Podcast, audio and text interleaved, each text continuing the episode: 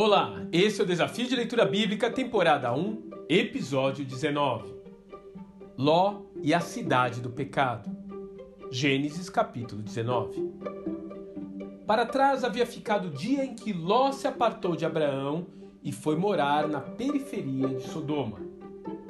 Agora, no capítulo 19, Ló já havia conquistado uma posição de magistrado e estava sentado à porta da cidade local onde aconteciam as decisões legais e comerciais daquela comunidade. A verdade é que aquela cidade havia entrado no coração de Ló ainda antes mesmo dele adentrar a cidade. A sofisticação da vida urbana o havia levado a uma escolha que traria como consequência simplesmente uma perda total. É de se estranhar, portanto, o predicativo justo colocado por Pedro em sua segunda carta. Se referindo a Ló, Pedro diz assim: Porque este justo, habitando entre eles, afligia todos os dias a sua alma justa, pelo que via e ouvia sobre as suas obras injustas. 2 Pedro, capítulo 2, versos de 6 a 8.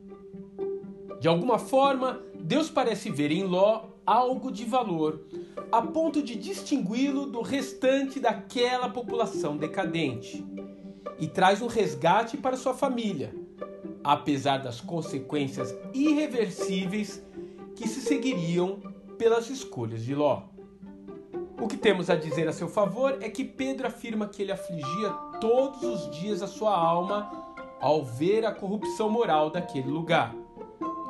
Isso nos faz pensar que talvez, no fundo, ele tivesse aprendido algo com o tio a respeito do Deus único, o que lhe permitiu, entre outras coisas, conservar suas duas filhas noivas e virgens dentro de uma cidade totalmente pervertida.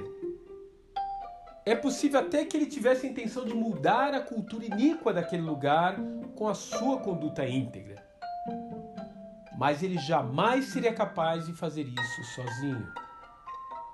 Não sem um relacionamento profundo com o Eterno.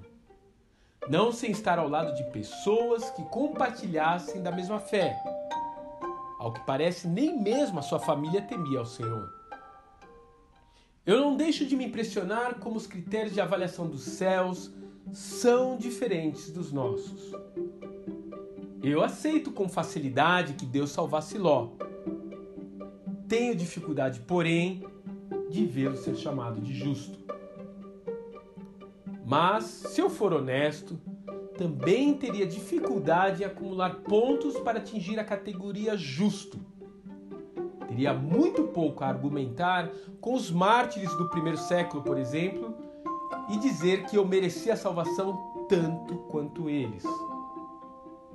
E é daí que eu percebo que, por mais que eu e Ló queiramos nos justificar, somente a graça, o favor imerecido de Deus, consegue nos conduzir por uma porta chamada salvação.